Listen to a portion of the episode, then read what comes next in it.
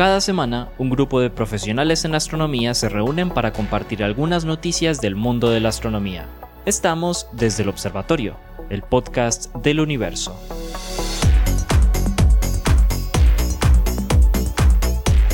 Hola a todos, bienvenidos a otro episodio de Desde el Observatorio, el podcast del universo. Como para los que no nos han escuchado nunca, pues que espero yo que no, que, no hayan muchos. Yo, yo espero que aquí, digamos, acompañe una, como una comunidad más o menos permanente.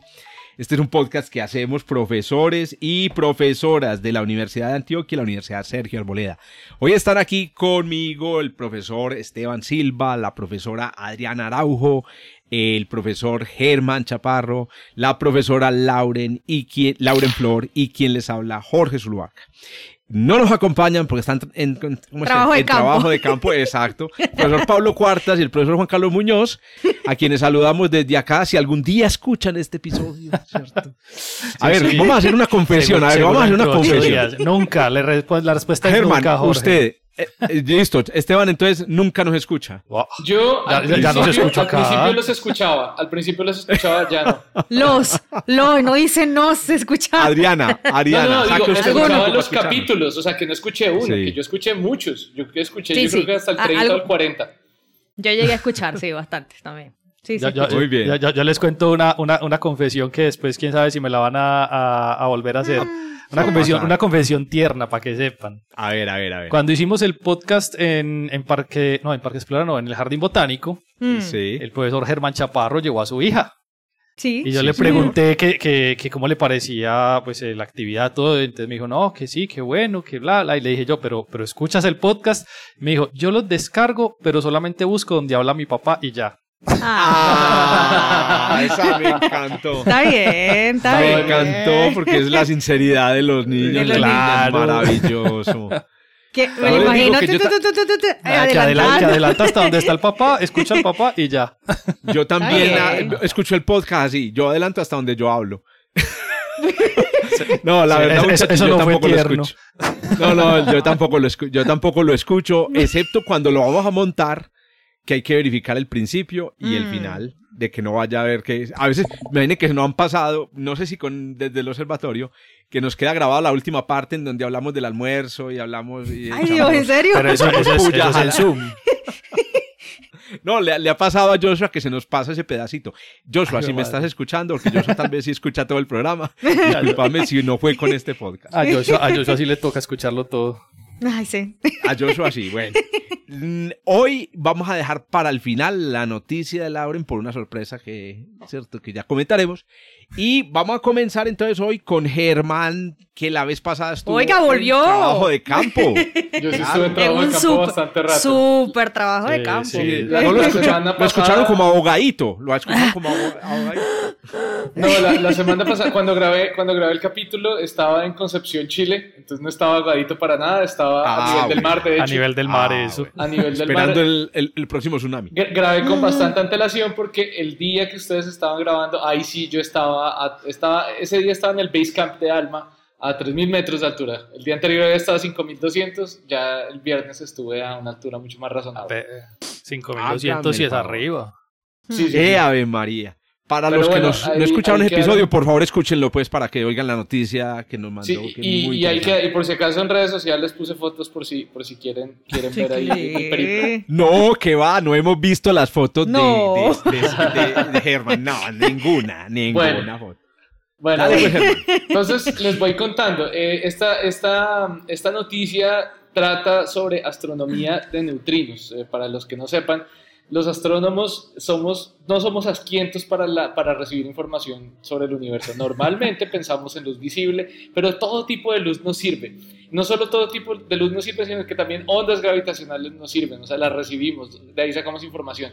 Y también de partículas de altas energías. eh, eh, por ejemplo, con los detectores Cherenkov, todo esto que pasa, por ejemplo, en, en la WISI, pero también recibimos neutrinos, que son partículas muy ligeras que casi no interactúan con la materia, pero que tienen un origen astrofísico o tienen muchos orígenes astrofísicos eh, que, por ejemplo, nos permiten saber si fueron creados en el Sol o en una estrella más masiva o de pronto en algún, en algún, eh, en algún evento cataclísmico en las, en las partes más remotas del universo, en fin. Entonces, los neutrinos son Eh, oh, partículas... Germán, disculpa que te... Ah, ya, perdón. Dale, Es que, es que- te está, yo te estoy escuchando unos glitch en el audio Sí, yo que también que puede era ser yo. de Zoom.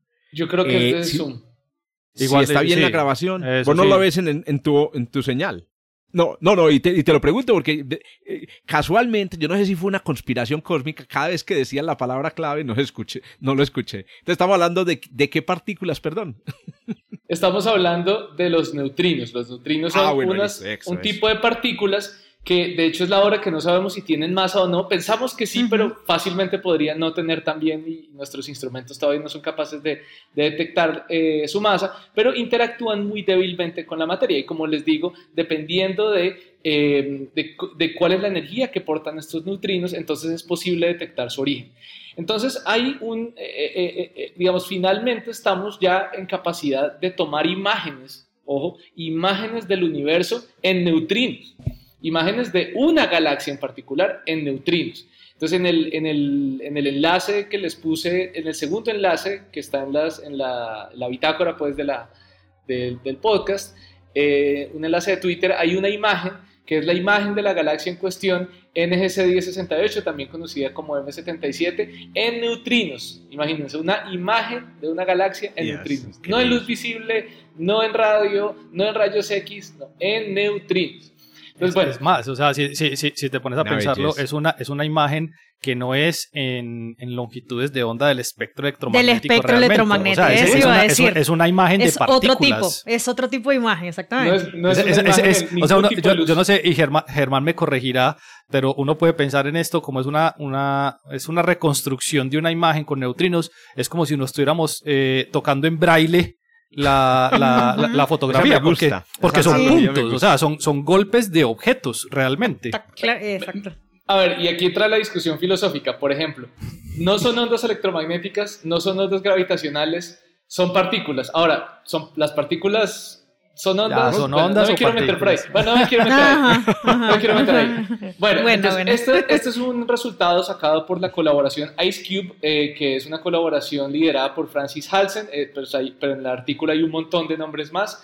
Eh, Francis es profesor de física en la Universidad de Wisconsin y este, este observatorio, el Observatorio de Neutrino Ice Cube, es un telescopio de neutrinos muy grandes, eh, muy grande, perdón, eh, pero es muy diferente a como pensaban, por ejemplo, les acabo de decir, yo estuve eh, a 5.200 metros de altura, donde hay un montón de telescopios en, en- el desierto de Atacama, y esto es todo lo contrario. Esto es un telescopio que está a 2 kilómetros bajo el suelo de la Antártida, en el Polo Sur. Todo, todo lo contrario, en vez de dejarlo muy arriba para detectar el- el- to- toda, esta, toda esta señal del cielo súper débil, no, nos vamos debajo de la Tierra para que los neutrinos ya lleguen cansados, ya lleguen mamados después de pasar por un montón, un montón de tierra y se dejen pescar. Entonces, eh, este, es, este es un instrumento bastante grande, consta como de unas, como unas, unas varillas eh, clavadas en el suelo y, en, digamos, con, eh, en esas varillas podemos trazar o rastrear la trayectoria de los neutrinos que van, que van entrando, que van siendo detectados por, por estas diferentes varillas que son pues, los respectivos sensores de este observatorio. O sea, no se parece a un telescopio como normalmente nos lo imaginamos eh, y es un aparataje de mil millones de toneladas enterrado bajo la Antártida. Es de por sí un, un- un instrumento bien particular. Entonces, es una observación, como les decía, de un objeto llamado M77 o NGC 1068, que es una galaxia espiral eh, barrada que a diferencia de nuestra galaxia es activa, es un, de hecho es una radiogalaxia tipo Cipher 2 y tiene un agujero negro supermasivo, pues como es activa significa que su agujero negro supermasivo está activo y, eh, y en gran parte lo, lo- lo está porque su masa es tres veces más que la de nuestro agujero negro de la Vía Láctea, el Sagitario A estrella. Y este, este agujero negro está cubierto de polvo, entonces ha sido muy difícil estudiarlo. Pero como, esa, como es un- una galaxia activa, pues claramente hay una gran cantidad de, de, actividad altamente energética ocurriendo cerca de este agujero negro. Y esto es lo que estamos viendo en esta imagen. Toda esa, toda esa, toda esa actividad energética se manifiesta también en la forma de neutrinos residuales. Entonces, claro, ya desde hace muchos años, desde hace como unos 60 años que empezó la, la detección de neutrinos astrofísicos, eh, estos, eh, hemos, hemos encontrado un, un, un fondo difuso de neutrinos de alta energía. Usualmente habríamos pensado, no, pues simplemente vamos a recibir de pronto los que son creados en el Sol porque están aquí cerquita y son creados en procesos nucleares, los que mantienen al Sol brillando efectivamente generan un montón de neutrinos, pero adicionalmente a los neutrinos solares encontramos un montón de neutrinos llegando de todas partes del espacio. Y este telescopio IceCube lo que busca es precisamente tratar de determinar la ubicación de las diferentes fuentes de, este fondo de neutrinos y también el tipo de fuentes. Son dos resultados de hecho diferentes que les voy a comentar. Y la mayoría de estos neutrinos que vienen de, digamos que no son del Sol, los encontramos es de, eh, que vienen de fuera de nuestra galaxia. Pero ha sido hasta ahora muy difícil identificar fuentes individuales. Esta es apenas la segunda fuente individual que ha sido identificada por esta, por esta colaboración. Entonces lo que encontraron es que, bueno, esta galaxia tiene un poco, emite un poco más de neutrinos que el resto, que el fondo, digamos, que el fondo difuso en particular, son, es una diferencia de 79 neutrinos más. Es que es difícil, son difíciles de agarrar. 79 neutrinos. pues realmente es Hoy contáramos 79 fotones. Pero, pero con, con, energías del el orden de teraelectronvoltios. Teraelectronvoltios. Alcanza a ser... En el LHC. Las alcanza, típicas son las energías, exactamente. Y alcanza a tener un nivel de significancia estadística de 4.2 sigma. Es decir, que esta imagen que, que estábamos hablando, que está por ahí en Twitter, efectivamente nos dice que el brillo, entre comillas, o el flujo de, de neutrinos que, está, que nos está llegando de donde está esta galaxia es, es 4.2 sigma por encima del fondo, digamos, digamos de, de, de observar lejos de esta, de esta galaxia y es un orden de magnitud de, eh, lo, que, de, lo que se esperaba por eh, emisiones que recibíamos también en rayos gamma, lo cual, pues, digamos, es, es razonable desde el punto de vista de que como este agujero negro está totalmente cubierto de polvo, entonces lo que más fácil penetra van a ser los neutrinos y lo segundo que más fácil penetra van a ser los rayos gamma. Entonces, digamos, es, es comprensible que haya más, que, haya más, eh, que, que, el flujo de neutrinos sea, sea importante. Lo otro que encuentran es comparando esta, esta fuente, esta fuente que es una galaxia que de hecho no está muy lejos, como les decía, está a 47 millones de años luz, eh, es que la comparan con otro objeto eh, que queda a 4 mil millones de años luz, que fue el primer objeto que se pudo identificar como fuente de neutrino, efectivamente. Un blazar, este sí no tiene un nombre de catálogo de hace dos siglos, ¿no? Es TXS0506 más 056, que es también una galaxia activa, mucho más activa, muchísimo más activa que esta que estamos mencionando, que de hecho lo, lo que tiene eh, la, la, la, caracterización de ser blazar no es que sea muy diferente eh, digamos, a los procesos que están ocurriendo en, en Messier 77, sino que está, el agujero negro está emitiendo un chorro de partículas muy, o dos chorros de energía muy altas energías, una en cada dirección polar, y una de esas direcciones polar, polares está apuntando hacia nosotros. Entonces es como mirar, no sé, como mirar la manguera y, mirar la manguera y abrir la manguera, como que sale, sale todo el material con, con muy alta energía. Y entonces eh, es una fuente, es una fuente, es una radiofuente, pero es eh, caracterizada por simplemente su dirección de alineación con nosotros. Bueno, el caso es que comparan la, distribución de energía de los neutrinos que llegan de esa, de esa galaxia, de ese blazar muy, muy activo, mucho más activo que M77, y encuentran que es muy posible que haya diferentes tipos de poblaciones, diferentes objetos, unos más cercanos, unos más lejanos, unos más energéticos, unos menos energéticos, que contribuyen a todo este fondo de neutrinos que todo el tiempo nos están bombardeando y estamos recibiendo y nos atraviesan como si nada, a menos que tengamos tremendos equipos enterrados bajo tierra. Yo, Ahí tengo, yo tengo preguntas. Hmm. Pero preguntas muy básicas, la verdad. La, la, primera es de, de, la imagen que, nos, eh, que, que, los eh, escuchas podrán ir a verificar en Twitter, que nosotros lo tenemos en pantalla. Eh, ¿Esas imágenes están a la misma escala? No, de ninguna manera. No, no, no. no. Eso. eso, eso, eso, ¿qué parte es? Es, importante que la, que la, que digamos, la resolución es, pero mala, o sea, es como del orden de un grado, tiene la, la resolución de este, de este telescopio Ice Cube para este tipo de detecciones. Es como un, un poquito menos de un grado de pronto, que no está mal, obviamente. sería cuatro veces el tamaño de la luna. No, está bien, pero la, relación entre las dos imágenes es, a lo que me refiero. O sea, ¿cuál es el, el tamaño de lo que está cubierto en la derecha respecto a lo que cubre la galaxia en la izquierda? No, la galaxia es un punto, es un píxel. Ah, ya, ya, eso, listo. ya, ya, es, eso lo que, lo que quería como, como de pronto mirar, porque, porque claro, uno pensaría que si es una emisión que proviene de la galaxia, pues entonces uno piensa que lo que está en, la imagen científica de la derecha es una representación en neutrinos de la galaxia, pero realmente la galaxia no, o sea, la, imagen de la derecha cubre muchísimo más allá que la galaxia.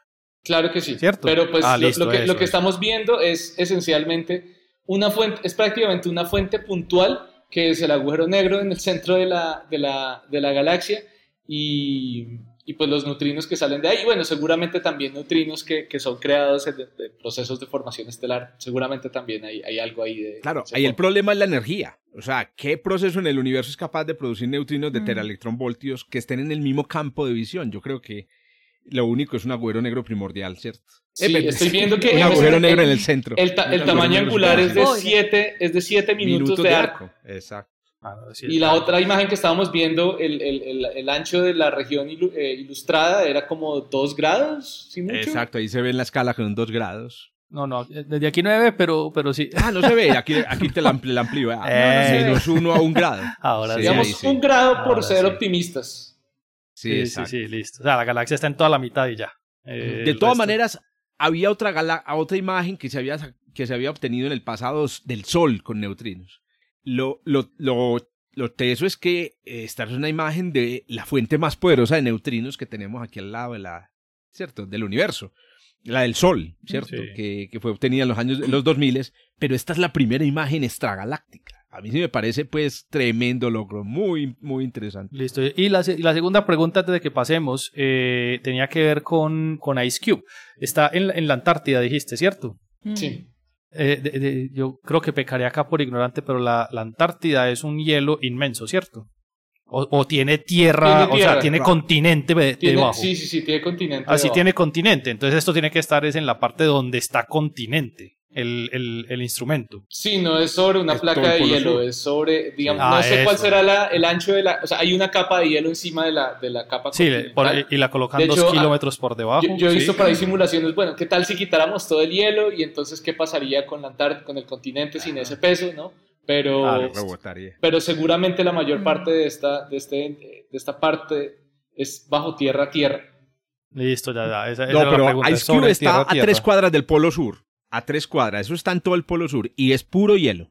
O sea, eh, en ese lugar la capa de hielo es como cuatro kilómetros de hielo. Ah, ok. no, está bien, pero debajo del hielo de cuatro kilómetros hay continente. Ah, sí, claro. Eso, eso, Incluso hay dinosaurios. No, no, está bien. Sino que, hay fósiles de dinosaurios. Que, no sea una capa de hielo de cuatro kilómetros que está sobre el agua. Sí, es que esa era la pregunta que tenía, que no era una parte que fuera acuosa pegada a la del continente porque entonces sería muy, muy, muy particular, no muy charro y no muy particular, el instrumento prácticamente se podría mover con el agua.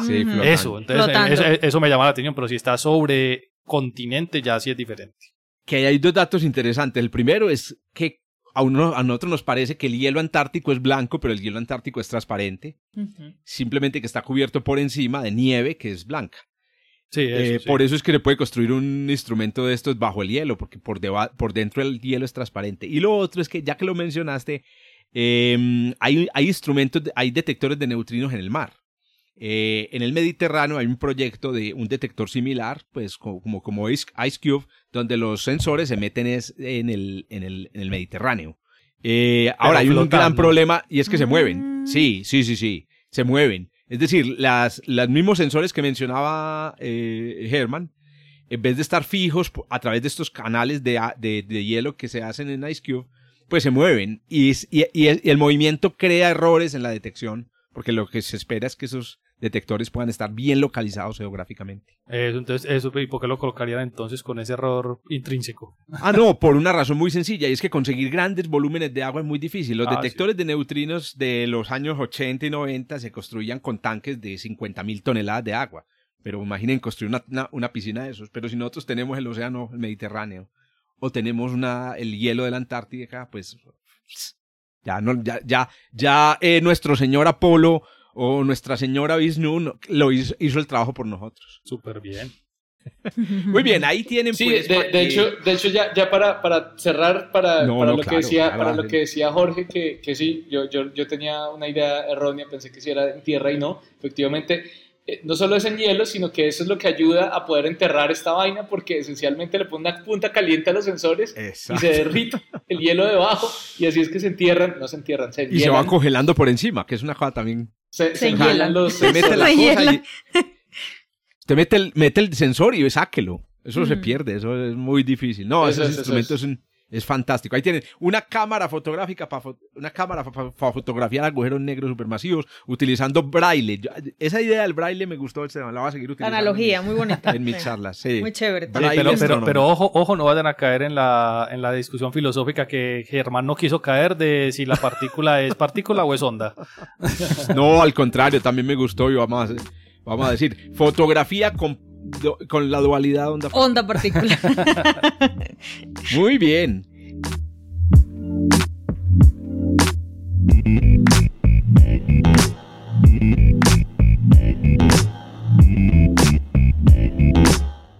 Listo, continuemos entonces. Bueno, y aquí el burro patea por delante. Me voy a adelantar con la noticia cosmológica del momento. Acaba de salir una, un paper en Astrophysical Journal Letters. Eh, el paper es, es, un letters, es, un, letter. de Astrophysical Journal. Aunque mm, eh, mm, estoy ya estamos acostumbrados a que Abraham Loef o Avi Loef eh, pues publique en Astrophysical Journal Letters, pues, pertenece a la comunidad americana y ese es el, esas son las letras importantes de ellos. Em, él, acaba de publicar esto con eh, un o una coautora, no sé, el, eh, digamos, em, eh, la identidad de esta persona, sí, exacto. Ella se llama, él o ella se llama Sonny Bagnosi. Por eso, no da, no da para. Me parece que el nombre Sonny puede ser como medio, pues, que será un gene, utilizable pues en el mundo anglosajón o germano para los dos, pero bueno si alguien lo puede investigar, me, le agradecería. Ahí va Germán. Bueno, ya. Sí, eso, ahí, ahí ya los veo investigando. Eh, bueno, ¿cuál es el...? Ah, pero aquí podemos... No, no, creo que en el ORCID, ¿cierto? En el ORC No, pero busca, el, busca el nombre directamente. Cuente la noticia y lo vamos averiguando. Ok, gracias, gracias Germán por ayudarme con eso. Bien, la, la noticia, joven, eh, mis apreciados contertulios y para todos los que nos están escuchando es eh, que estas personas, o sea, estos dos autores, entre ellos, como les digo, Aviloev, que es un autor bastante ecléctico, eh, acaban de, proponer una idea para hacer, mm, para hacer una cosa que en ciencia es muy importante eh, con todos los modelos y las teorías científicas que llama falsar una, una hipótesis. Em, bueno, que a propósito, pues, el falsar es la traducción de falsation ¿cierto? En, o, to falsate en inglés, que es eh, tratar de hacer una prueba para una hipótesis, una teoría en la que se demuestra que es falsa. ¿Cierto? El criterio de falsación, que es también como se traduce actualmente, es un criterio de la epistemología, de la filosofía de la ciencia, introducido básicamente por Karl Popper hace un par de décadas, eh, que dice que una idea solo puede considerarse científica si se puede falsar. Es muy curioso porque, como seguramente los colegas aquí conocerán, em, eh, pues la, yo siempre he dicho que este criterio enseña que la ciencia no es acerca de la verdad, sino de la mentira. O sea, la ciencia tiene criterios para determinar lo que es mentira, no lo que es verdad. La verdad es una, eh, es, digamos, una, una, manera temporal de hablar del mundo, las verdades científicas.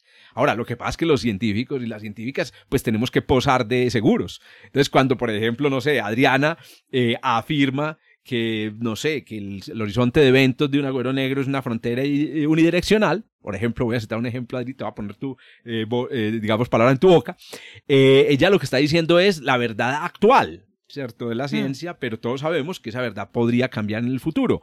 Pero Adri y todos los que estamos aquí tenemos que posar de que esa es una, verdad. Bueno, pero entonces, ¿qué, es lo que sí a, es? A mí, se me ocurre, a mí se me ocurre algo así.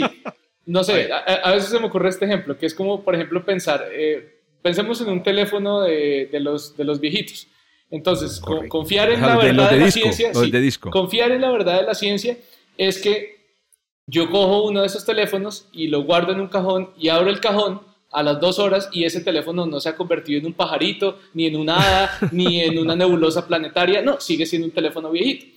Eso no significa que no podamos inventar 20 años más tarde un celular que es más avanzado. O sea, en el momento que teníamos un aparato, no teníamos la ciencia y la tecnología para saber que más adelante iba a venir otro aparato. Correcto. Eh, eh, no podemos decir que no va a poder, no podamos mejorar el teléfono, no vamos a decir que no podemos mejorar la tecnología o la ciencia, pero en este momento, pues es lo mejor que tenemos y estamos bastante seguros de las poquitas cosas que podemos decir. Eso, yo, yo, yo, creo que una, una, manera de pronto de acercarse al problema para, para tratar de evitar esas posibles confusiones es quitarle la palabra verdad que la palabra verdad semánticamente tiene una carga emocional muy, muy grande, ¿cierto? Pues yo no sé si emocional, pero por lo menos una carga semántica muy fuerte. Lo que podemos decir es, en vez de decir la palabra verdad, podemos decir la interpretación actual eh, de la mm, ciencia. Esa, esa sería la que permitiría... De la evidencia. eso, esa, esa, permitiría la, la, la, el ejemplo que acaba de decir Germán, por qué puede evolucionar el ejemplo de Germán, sin decir que en ninguno de los dos casos era verdad. Claro. Simplemente era lo que se conocía en ese momento, era la interpretación en ese momento de lo que se estaba tratando de estudiar. Pero que porque, algo, ah, porque algo no sea necesariamente una verdad, no significa que no tenemos ni idea. Que eso es lo que la gente piensa. Ah, es que los científicos eso es muy piensan que tienen la verdad. Y uno dice, no, nosotros no. tenemos la verdad. Ah, entonces porque ustedes no saben ni mierda. No, sí. creo que el problema está en la palabra verdad. Ahora, hay tipos de interpretaciones de, que, y me parece que los dos ejemplos que, está planteando, que están planteando Germán y, Esteban le apuntan a esas, a esas dos ideas. Y el ejemplo que le di con, con el caso de, pues, donde puse la voz a Adrián. Y es que hay tipos de ideas de interpretaciones que son, tienen un grado de seguridad mayor, ¿cierto? Cuando, por mm. ejemplo, eh, Herman menciona el ejemplo del, del, teléfono y dice el teléfono no va a desaparecer, se va a convertir en mariposa. Igualmente, cuando nosotros decimos hay estrellas y las estrellas son como el sol, eso es un tipo de interpretación muy, muy, muy robusta. Es decir, no es fácil que en el futuro alguien llegue con una interpretación alternativa y cambie eso. Es que es, ya, ya, tenemos mucha eh, eh, prueba, digamos, mucha, mucha carga de evidencia a favor de esa interpretación. Y hay otras interpretaciones un poco más frágiles, como por ejemplo la del agujero negro, en la que todavía la carga de evidencia es, no, es tan, no es tan rica. Bueno, hay una interpretación para seguir utilizando la, el término. No, ahorita si quieren abrimos otra vez el, simplemente para presentar directamente el caso. Hay una interpretación de la evidencia o una verdad científica que ha estado en el, en el asador, ya digo yo, de la discusión actual y es la interpretación de la evidencia de cómo empezó la expansión del universo. Existe un paradigma en cosmología que a propósito me gusta mucho porque es la manera como lo llaman eh, Sonny y Abby, lo voy a llamar así, eh, y es, en vez de llamarlo un modelo, lo llaman un paradigma. El paradigma de cómo empezó la, la expansión es muy sencillo y se llama la inflación. Ese paradigma, el paradigma inflacionario, tiene una idea muy básica y es el universo, la expansión comenzó después de una etapa, la expansión del universo en la que estamos actualmente, comenzó después de una etapa de lo que se llama una expansión acelerada y, digamos, desenfrenada, una expansión exponencial que se conoce como la inflación. Correcto. Eh, esa, esa, interpretación, ese, ese, ese modelo no surge de la, de la manga de, los, de un mago, ni, de ni, de un, del sueño de Alan Good. Surge de hmm. una, problemática que teníamos observacional y era que mm, en el universo, primero, no existían objetos raros que predecía el modelo del Big Bang. Si el Big Bang hubiera, hubiera ocurrido tal como lo predice la relatividad general, hoy existirían algunos objetos raros en el universo, monópolos magnéticos, cuerdas cósmicas, paredes cósmicas, y no los hemos detectado. Y el otro problema muy importante es que las medidas cosmológicas actuales eh, muestran que el universo tiene una geometría espacial plana. Eso significa que no es que tú puedas coger en una nave espacial y después de muchos, muchos eones volver al mismo punto, que es una posibilidad sino que tú coges en una nave espacial y no vuelves, casi, casi es imposible que vuelva al mismo punto. Eso es como para resumir lo que es una geometría espacial. Pero hay un tercer asunto observacional muy extraño, y es que lo va a interpretar de esta manera. El tamaño de las galaxias o los cúmulos de galaxias que se formaron desde, hace 300 millones de años después del, del, del inicio de la expansión, sigue una regla estadística muy rigurosa que se conoce como una distribución gaussiana. ¿Qué pasa? Resulta que mm, eh, hay muy pocas cosas en la naturaleza que puedan producir una distribución tan perfecta como la que siguen los tamaños de, las, de los supercúmulos de galaxias. Y entonces, eh, algunos, el, el, modelo inflacionario o la interpretación que se da en, el, en, este, en, este, paradigma dice, hay una manera de producir galaxias que siguen una distribución gaussiana de tamaños, ¿cierto? Que a eso se lo llama el, el, espectro de perturbaciones primordiales, se lo llama técnicamente, y es suponiendo que el universo comenzó desde un estado muy compacto, en un tamaño muy pequeño, y se infló significativamente, de tal manera que el ruido cuántico, que es microscópico, se volvió macroscópico, ¿correcto? Eso es lo que dice la inflación. ¿Cuál es el problema? El problema es que esas ideas de la inflación explican muy bien lo que ya está visto, pero tienen un problema, no se pueden falsar. ¿Por qué no se pueden falsar? Porque no hacen nuevas predicciones. No hacen nuevas predicciones específicas que uno pueda ir a hacer observaciones y decir, vea, esas predicciones no funcionan. Bueno, Avi Loeb y Sony, o Sony y, y, y Avi, proponen que sí se puede falsar. Hay una manera de falsar y aquí les doy la idea muy concreta, muy concreta en, lo, en lo, el minuto que me queda de, de, y es que si la inflación ocurrió hay un tipo de señal que viene del universo primitivo que habría también desaparecido. Ese tipo de señal se la llama la Cosmic Gravitational Background, el Cosmic Gravitational Background o el fondo cósmico de, de, gravitacional. ¿Qué pasa? Durante los primeros momentos del universo se debió haber producido una especie de ruido cosmológico, no en, ruido, no en sonido, no en luz, sino en ondas gravitacionales. Y esas ondas gravitacionales llenarían el cosmos como si fuera luz, pero luz gravitacional, así como una especie de universo en braille. Pues bien, resulta que ese ruido cósmico de fondo se habría producido antes de la inflación. Si la inflación ocurrió, ese ruido cósmico pues se habría diluido tanto que hoy en día ningún detector de ondas gravitacionales podría detectar, ni, ni hoy ni en el futuro podría detectarlo. Entonces, ya para terminar, lo que proponen Sony y Avi muy concretamente es, hay que buscar ese ruido. Porque si se, si se detecta, primero, no es que se demuestre que la inflación es verdad, sino que no podemos descartar la inflación. Pero si no se detecta, y aquí viene el punto interesante, perdón, perdón, si no se detecta, al, al revés, si no se detecta, podemos decir que la inflación sobrevivió a la prueba.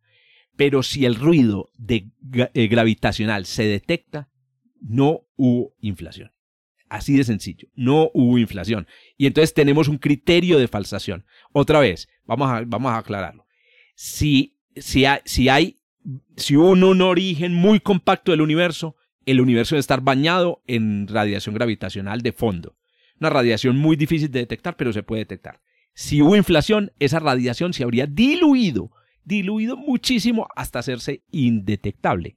Entonces, la no detección uh -huh. significa sí a la inflación, o por lo menos la inflación sobrevive.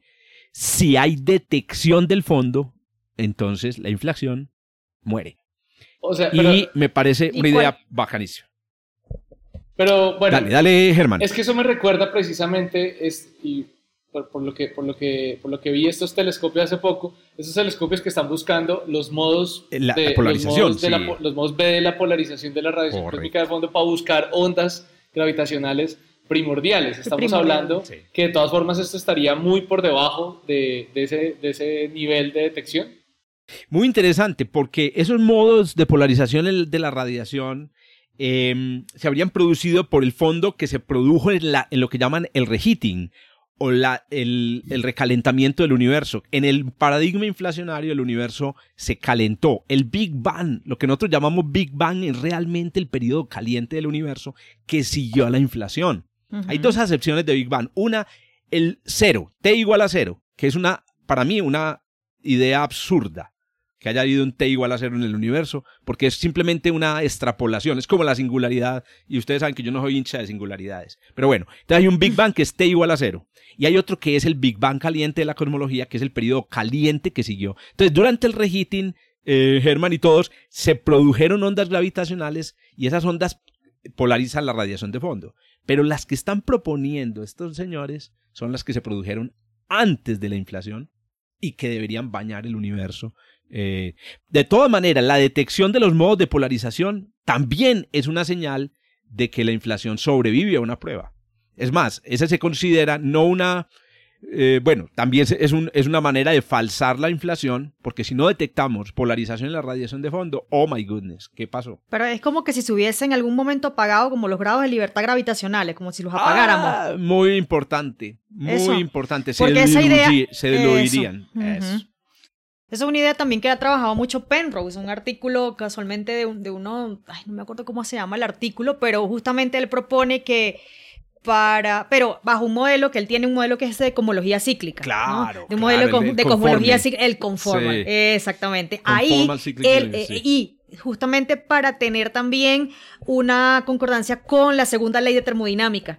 Él manda a pagar los, lo, bueno, manda a pagar, no, o sea, él considera que se apagan los grados, los, mm, los grados de libertad asociados a la gravitación. Eso, eh, eso que estás diciendo, em, eh, Adri, es muy importante porque lo que digamos, marca el ritmo de la expansión, pues el ritmo de la expansión está afectado por muchas cosas. Entre ellas está afectado por el número de partículas y de cosas que hay en el universo. El número de partículas normales, el número de partículas que viajan a la velocidad de la luz, que es lo que estás diciendo, que son los grados de libertad, digamos, relativistas, los grados de libertad de la radiación.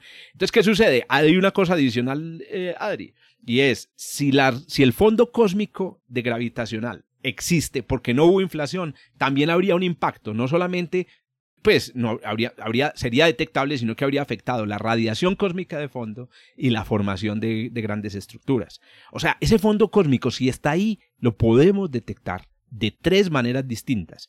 Pues aquí está. Entonces, a todas las jóvenes y jóvenes que nos están escuchando, las, astrónomas jóvenes y los astrónomos que nos están escuchando, acaba de surgir con este paper, bueno, no acaba de surgir, no, le vamos a dar tanto crédito pues a Astronomical Journal Letters, pero digamos que con este paper un poco se, se, le echa carbón a un nuevo reto astrofísico y cosmológico, detectar ese fondo para que falsemos la inflación. Y las consecuencias, las consecuencias sobre, como tú dices, la, formación de estructuras, esa, esa, esa, yo, no, pero yo creo que lo de la formación de estructuras, eso puede, esa en particular puede ser una de esas que no hemos logrado falsear simplemente porque no hemos observado el universo con una profundidad suficiente.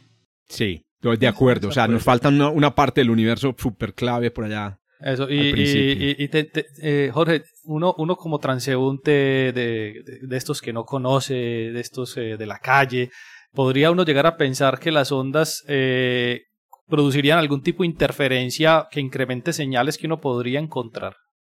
Hmm, interesante. ¿Te referís a ese fondo cósmico gravitacional? Sí, claro. Eh, lo, pensé también en el de microondas, pero estoy pensando en el ah, gravitacional. Quiero decir, hmm. eh, dos ondas eh, cuando hacen interferencia generan un pico. Entonces sería, posible que uno pensara que hay un patrón eh, de el, el, transeúnte no piensa de esta manera, pero uno podría pensar en un espacio de Fourier en el universo donde están los picos de esas interferencias de todas esas ondas ese gravitacionales. Tipo de ese tipo de transeúnte, un poquito sofisticado. Sabe, cositas, sabe cositas. No, pero, no, pero de interferencia en general, eh, ¿no se podría generar?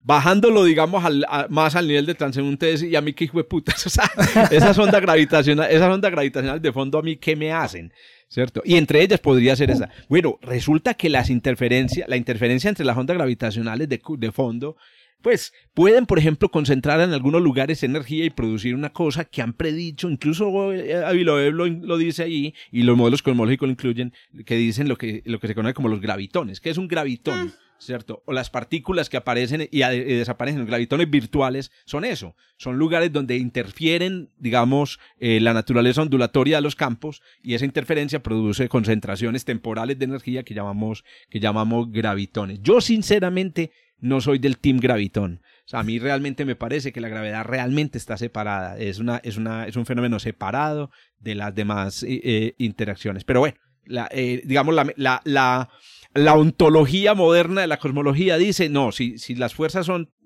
fuerzas, tienen que ir todas juntas. Bueno, pero hay una cosa que sí quiero decir importantísima. La señal calculada por Aviloev y Sony eh, es tan, tan bajita, tan bajita para el fondo cósmico. Primero, que no se puede detectar en la Tierra. Hay que detectarlo con detectores en el espacio, ¿cierto? Y eso implica, imagínense, que no lo podemos detectar ni en la Tierra, ni con los detectores más sofisticados que tal vez aquí no vamos a sentir nunca nada ese fondo.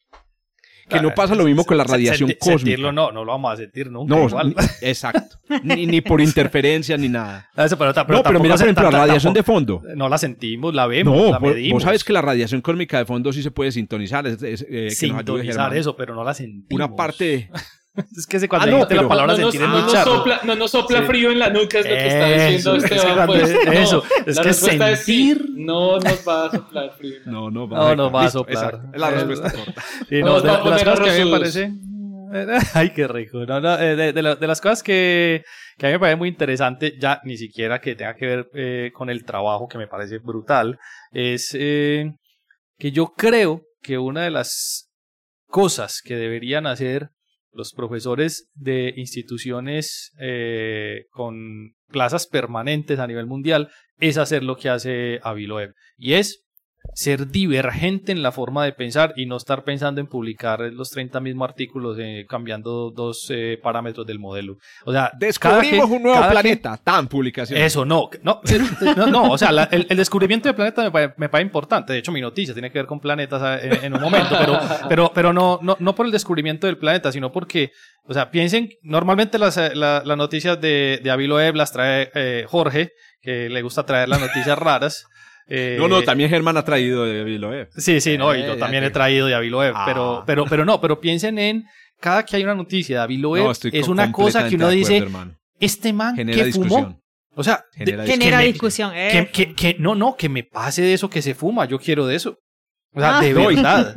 Tú lo dijiste al principio. impresionante. Y esos estudiantes que trabajan con, ellos, con él tienen dos posibilidades. O arruinan su carrera. O se queman de una vez, eso. O, se o consiguen posiciones y yo creo que, ¿por qué? Porque son personas que eh, quedan en el top of mind. Cuando llega una hoja de vida y la hoja de vida dice Siraj, que es este personaje que trabajó con la parte de Omomua, pues los, los que hacen la selección dicen, a ver, este, a este señor yo lo conozco. No sé.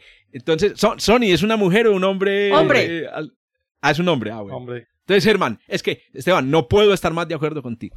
Sí, no, a mí me, parece, me parece brutal lo que hace él porque es, es, completamente divergente. O sea, uno escucha, a, uno escucha a, hablar a, a y ciertamente uno puede tener muchas discrepancias con lo que dice y puede que no le parezca la forma como se expresa porque yo lo vi una vez en, en los ah, webinars y... Agresivo, agresivo. Eso, por eso, ese tipo de cosas no estoy de acuerdo. Pero el hecho de sentarse a pensar en cosas que uno dice, ¿y este de dónde sacó esto? O sea, ¿cómo carajos tiene tiempo para sentarse a pensar en estas cosas? O sea, ¿de dónde se le ocurre esto? No quiere decir que la IA no pueda ser de sus estudiantes, no, no quiero decir eso de ninguna manera, sino que es como los trabajos que saca son trabajos que uno dice, qué bueno tener esa, esa, esa ventaja profesional eh, y esa ventaja desde el punto de vista de yo ya tengo una posición. Eso, es un privilegio también. Eh, que tengo un futuro asegurado y estoy diciendo, ahora sí, yo me siento a pensar. A mí me pagan por pensar y me encanta lo que hace Aviloev desde ese punto profesional, esté o no esté de acuerdo con las ideas que presenta pues eh, dentro de sus eh, trabajos. Pero me parece impresionante que él sea de esos pocos realmente que uno les ve esos trabajos tan, tan en contra de todo lo que uno piensa, que uno dice, bacanísimo.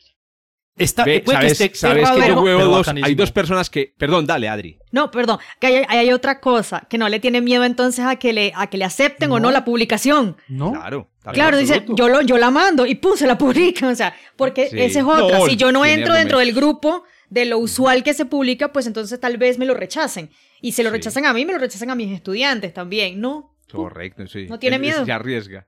Yo conozco otros dos autores que se han arriesgado. Bueno, me que no, ustedes deben conocer también muchos de sus áreas, pero me parece que Kroupa, lo que está haciendo con Mond, y lo que hace David Keeping, David Keeping, que es uno de los leading experts internacionales en, exoplanetas, que publica papers como, por ejemplo, vamos a utilizar la Tierra como telescopio eh, usando lentes gravitacionales. Él ya está en una posición, su Universidad de Columbia, ya es reconocido, ya tengo 10.000 citaciones, me voy a lanzar con un paper diferente. Entonces a mí no puedo... Es más, yo les voy a decir, lo voy a decir solo por mí, qué envidia, qué envidia de Avi En ese aspecto yo también estoy de acuerdo, me da envidia. Envidia de la, de la buena.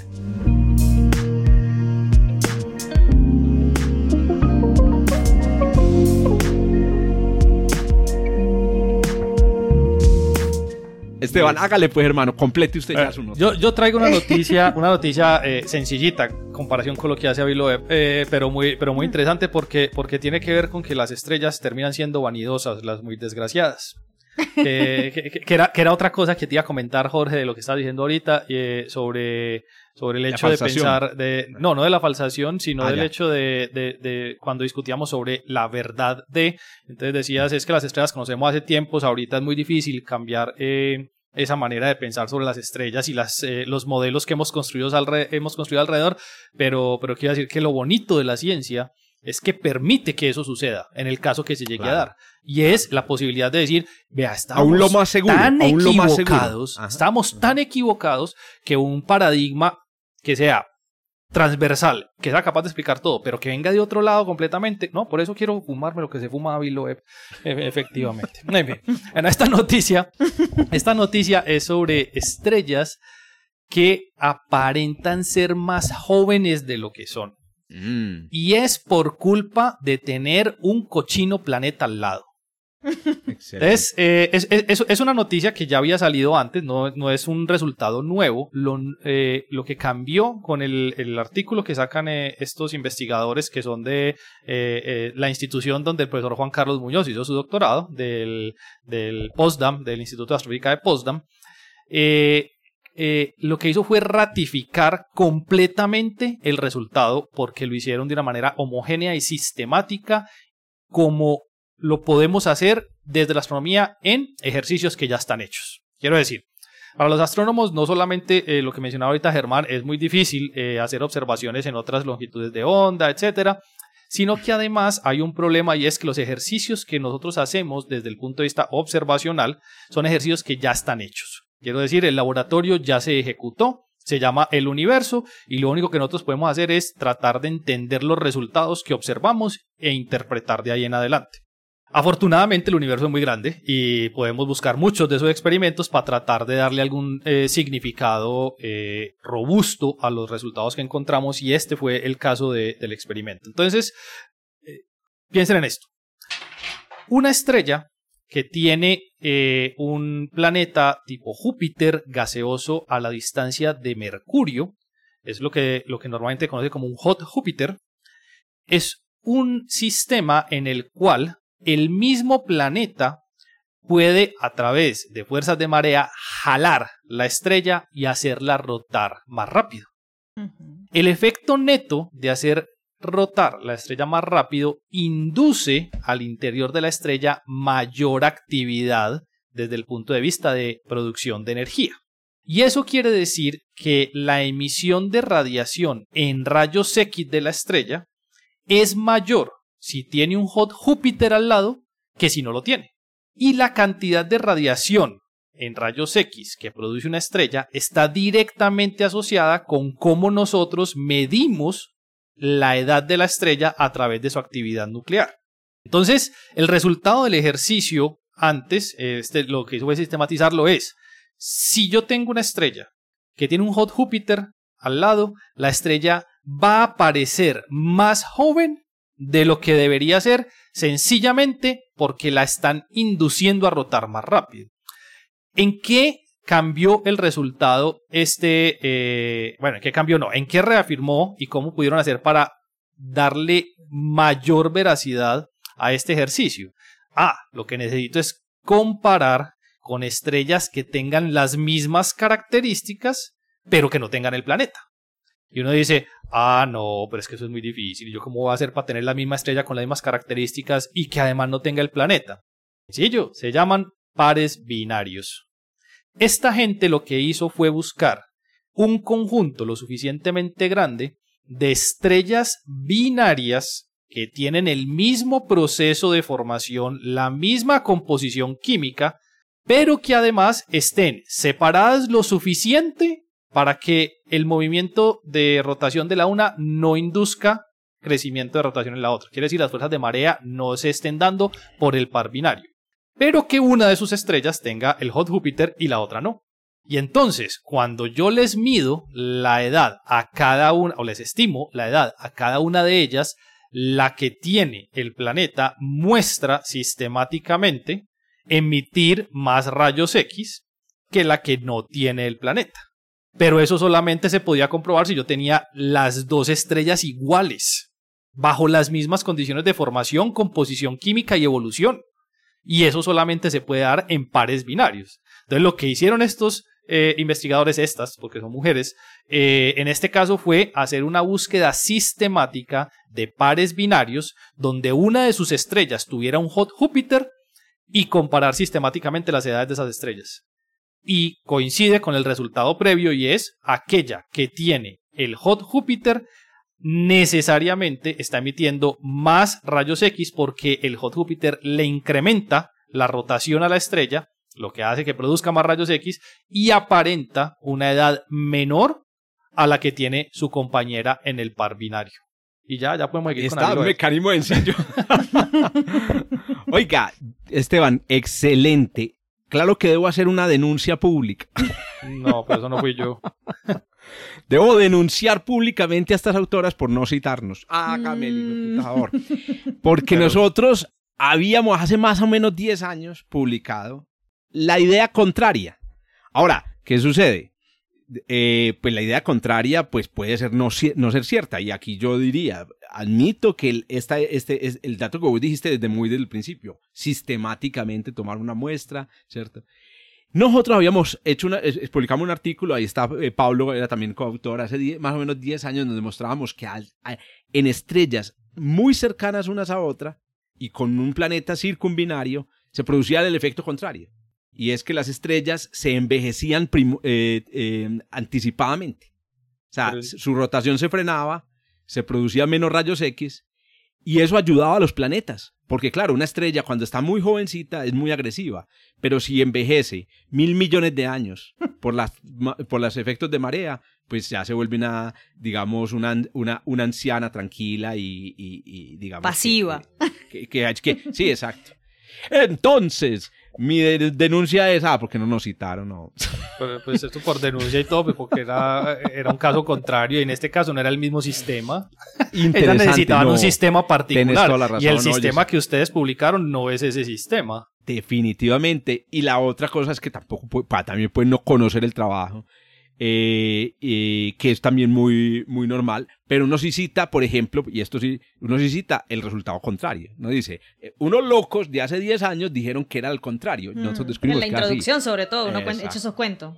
Pero, pero es el mismo sistema. Lo que pasa es que es, cierto lo que estás diciendo, sí es el mismo sistema. Es que en este caso no es el mismo sistema. Y aquí están hablando de Hot Jupiters y están hablando de White, ¿cierto? De, muy, de binarias muy separadas. Eso, es que esa es la cosa, tienen que ser muy separadas y el planeta no gira alrededor de ambas, que era el ejercicio que estabas diciendo vos, es gira alrededor de una sola, porque es que el laboratorio precisamente está ahí. El laboratorio de, la hipótesis que ellas plantean es, tiene que estar girando el planeta alrededor de una y la otra tiene que estar muy lejos para yo poder saber si las, las edades son distintas debido al, al, planeta que hay. Y eso, eso entonces me llevó a pensar eh, eh, cuando uno divaga tratando de alcanzar las, las fumarolas, fumarolas perdón, de Aviloeb, en, eh, ese podría, en principio, ser un mecanismo en el cual uno puede producir supernovas tipo 1A. Porque estoy haciendo que una estrella esté evolucionando más rápido que la otra en el mismo sistema. Y entonces mm, eventualmente le puedo entregar material de la una a la otra. Ahí está el primer artículo del podcast que Jorge no había cogido ninguno. primer artículo entonces ahí, ahí les dejo el primer artículo del podcast. Ahí lo tienen pues.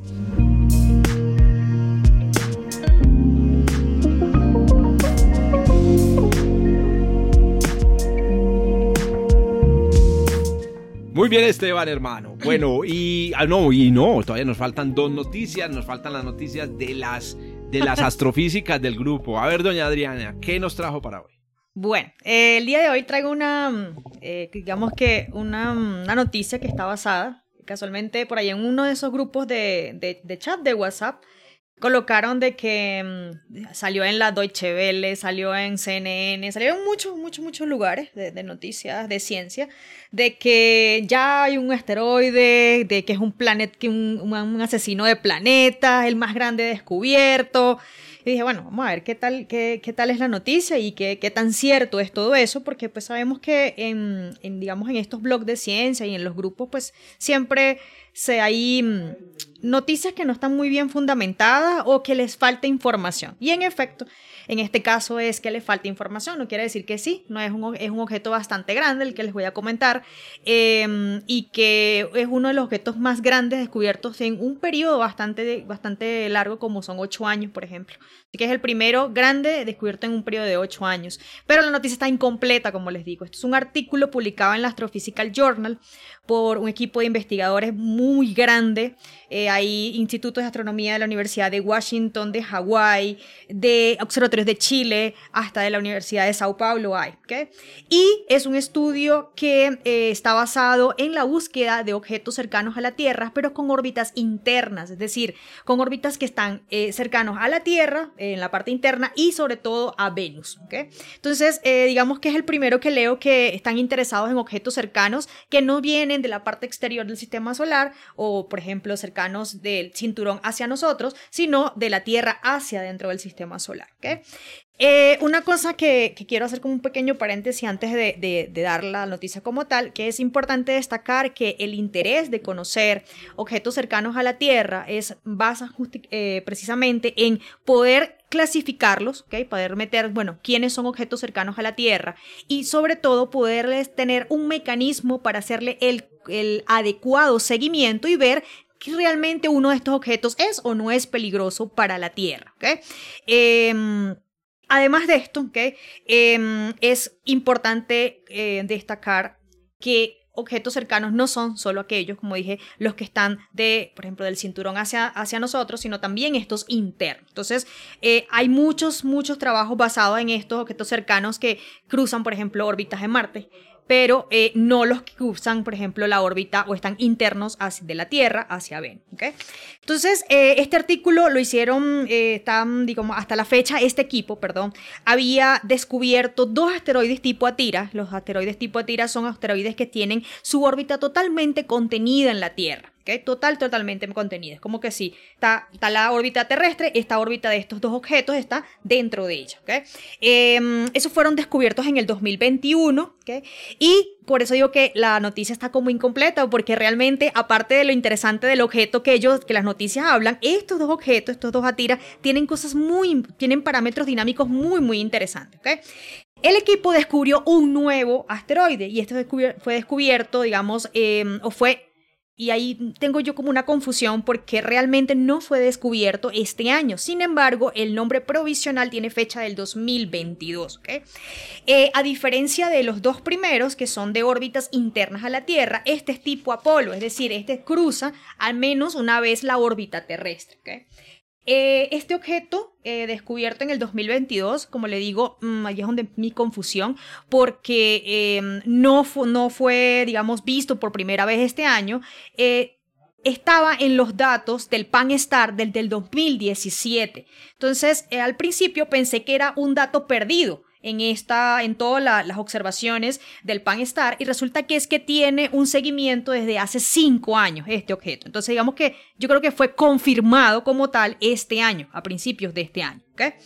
Eh, así que, por, como les digo, es un objeto que tiene, no es nuevo, tiene cinco años que les están haciendo seguimiento. Eh, tiene un, una distancia al perihelio de .83 y tiene una distancia mínima de intersección con la órbita terrestre, y me disculpan lo técnica, pero justamente gracias a estos dos términos es que yo voy a, vamos a poder definir lo que realmente significa este objeto. Entonces, repito, tiene una distancia al perihelio de 0.83 y tiene una distancia mínima de intersección con la órbita terrestre de 0.04 unidades astronómicas, lo que lo convierte no solo en un objeto cercano, sino un objeto cercano potencialmente peligroso. ¿okay? Eh, debido a la magnitud que tiene el objeto, se pudo saber, y aquí es donde viene, digamos, lo, el escándalo de la noticia, que tiene aproximadamente un kilómetro y medio de tamaño. Entonces, es grande, exactamente. Entonces, sí, es un objeto bastante grande. Eh, tiene un periodo de cinco años y en este momento ya se está alejando de la Tierra. Eh, en más o menos unos cuatro años y medio, cuando ya comience de nuevo, ya le dé la vuelta completa, digamos, al, Sol. espérate, em, ¿cómo así? Espérate, Adri, no, no entiendo ah, bueno, son cinco años para que se vuelva a encontrar. Para que se vuelva a encontrar, exactamente. Sí, Porque, porque claro, debe tener un periodo menor que un año porque está más cerca del Sol que la Tierra. Sí. Y eh, justamente van a aprovechar el momento que se encuentra en oposición con la Tierra justamente para volver a intentar observarlo. ¿okay? Entonces, de confirmar precisamente ese tamaño, porque realmente es un tamaño considerable eh, y un tamaño, aparte de ser pues un objeto cercano, es potencialmente peligroso. Una cosa interesante, eh, por eso también amplío, digamos, con respecto a los otros dos objetos, es que uno de ellos tiene el, la, la distancia del semieje mayor más corta descubierto hasta los momentos. Em, entonces por eso yo decía, bueno, pero le faltó como información. Eh, ya les digo acá la, la, la el, aquí está, ya tengo el, el, semieje mayor, eh, tiene el, el 2021 PH27, que es uno de los ATIRAS, ¿okay? tiene la distancia del semieje mayor la más pequeña registrada, de .4617 unidades astronómicas. Entonces, Sí, exactamente. Entonces es un objeto bastante, bastante cercano. Uno lo puede ver en el CNEOS. Eh, está bastante metido hacia, hacia la, parte interna del sistema solar y es bastante excéntrico también. Eh, entonces, nada, ahí mm, por eso uno tiene que tomar las, las noticias e investigar un poquito. Eh, entonces, este equipo no solamente reporta este Apolo, eh, potencialmente peligroso, sino que también pues reporta estos dos atiras que con eso, y eso también de ahí la importancia de poder tener un mecanismo de contabilizar esos objetos cercanos a la Tierra, no solo nos interesan aquellos que están en la parte exterior, sino también aquellos que están en la parte interior. Y con estos dos, este equipo eh, estima que ha podido em, contabilizar, por decirlo de alguna manera, aproximadamente el 15% de los objetos cercanos a la Tierra que están en la parte interior de nuestro sistema solar. Entonces, con eso se amplía, digamos, la población de objetos cercanos a la Tierra, tanto exteriores como interiores, y de esa manera, pues, eh, podemos estar un poco más alertas de cada uno de ellos y sobre todo de la evolución de la órbita de ellos con respecto a la nuestra. O sea, la amenaza viene de todos lados. Pues, sí, exactamente eso. De la órbita, de adentro. Eso, entonces, por ejemplo, em, uno habla mucho o se escucha mucho, ¿no? Que Júpiter es un escudo. Así como Júpiter es un escudo, también es un gran perturbador y cualquier objeto también lo puede arrancar, digamos, jalarlo hacia adentro. Entonces, así como nos protege, también lo perturba. Y así mismo el campo gravitacional terrestre. Entonces, todas esas cosas hay que tenerlas en cuenta cuando uno defina realmente lo que es un objeto cercano a la Tierra, ¿no? Muy bien, ahí para que recuerden pues el término, la familia Atira. La ah, y los y los Atens también, los Atens vienen de adentro Em, los, no. son los amores, los son amores los amor, pero más eso, eh, los amores son más, más externos, son los que están casi en la los que cortan. Los que cortan. Y los Atón también. la mayoría son Apolo, sí. Eso. Y están los Atens que están más adentro, pero más adentro, no mucho, no mucho muy adentro. No mucho, más o menos entre, entre punto .5 y una unidad astronómica, creo, eh, están los, los todos estos objetos.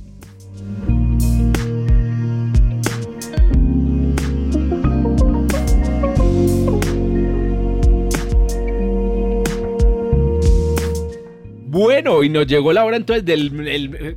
esto lo vamos a tener que llamar Informe Especial de los Viajeros. Nos reportan de. Para que don Joshua nos haga una entradilla. Y aquí, ¿cierto? El informe especial de. Ah, no, ya habíamos dicho que nos iba a hacer una entradilla. Es más, no sé si la hizo. nuestro corresponsal, no, en este caso nuestra corresponsal, la profesora Lauren Flor, nos grabó. Lauren, repórtanos. Repórtanos, pues, la noticia para el día de hoy. Aquí llegó nuestra corresponsal con una noticia desde algún lugar del mundo para nosotros en Desde el Observatorio. Claro que sí, compañeros y compañera. Hoy les estoy reportando desde Marinilla, Antioquia, ya que nos vinimos con algunos estudiantes del grupo de divulgación Hermes a compartir nuestros conocimientos en las instituciones rurales de aquí del departamento de Antioquia. Pero claramente esto no sería un impedimento para contarles el boletín de hoy. Y es que no todo lo que orbita son exoplanetas. No, señoras y señores. Resulta que un equipo internacional de astrónomos y astrónomas hicieron uso de los datos del satélite de estudios de exoplanetas en tránsito o como digamos por las siglas en inglés se conoce el satélite TESS para utilizaron esos datos para estudiar o para detectar los compañeros de estrellas que han sido observadas por este satélite.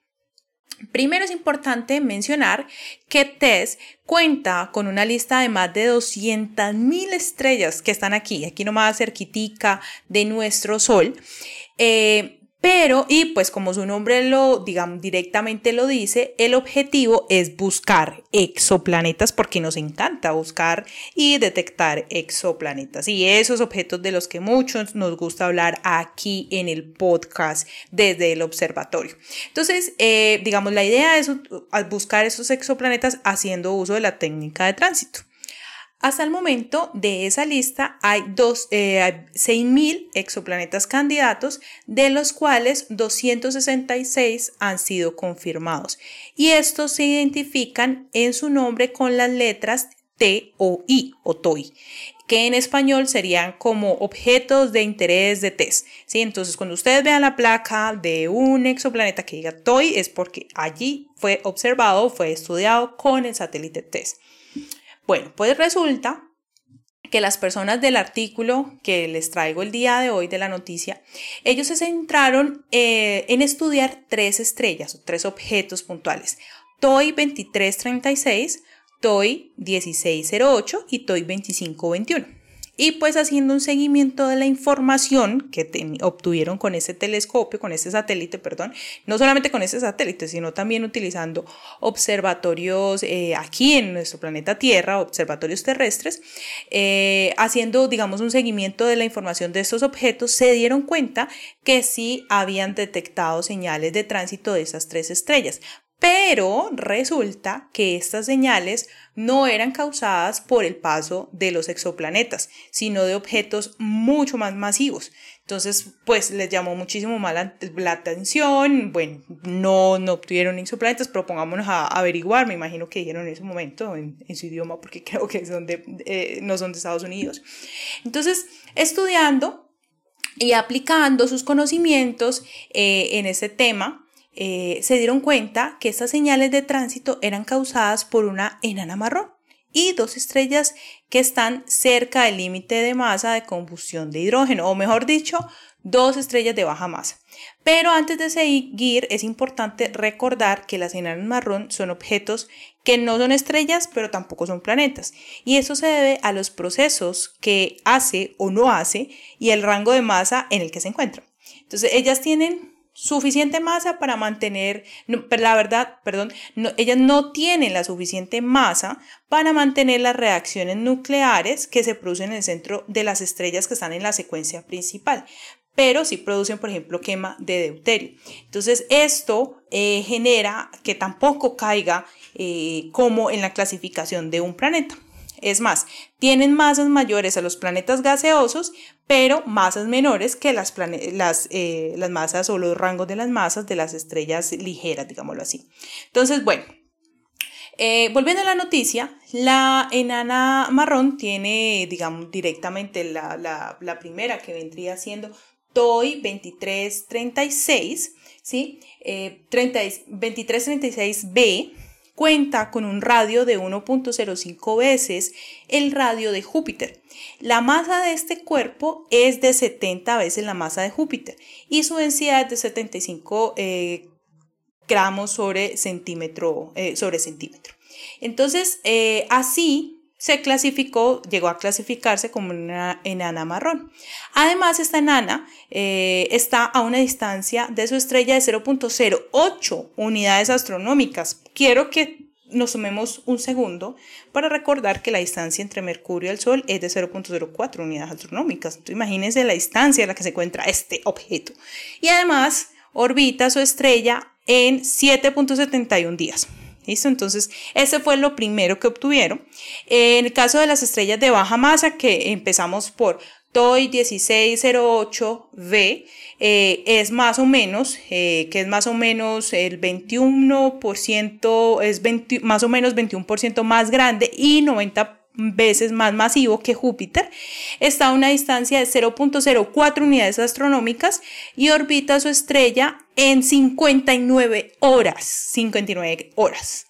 Y en el caso de la otra estrella de baja masa, eh, digamos que, es, que es TOI 2521b, es del tamaño de Júpiter, pero es 77.5 veces más masivo que Júpiter y tiene un periodo orbital de 5.56 días y está a una distancia de 0.06 unidades astronómicas. Pero no todo termina allí. ¿Sí? Pues este grupo de investigadores, que recuerden es que solamente los de Estados Unidos hablan inglés, sino que este grupo ¿sí? es un grupo internacional, son muchas personas de diferentes de institutos a nivel internacional, agarraron las teorías de evolución de objetos como enanas marrón eh, y estrellas de baja masa y pudieron observar que esos tres objetos estaban un poquito inflados. Entonces se pusieron a hacer un análisis estadístico, un análisis de, los, sus parámetros como el radio y el flujo de estos objetos y llegaron a la conclusión que esta inflación puede ser ocasionada por la irradiación de, de, las estrellas anfitrionas, como lo que sucedería en el caso también de los Júpiter calientes. Sí, obviamente que en este caso sería mucho menor.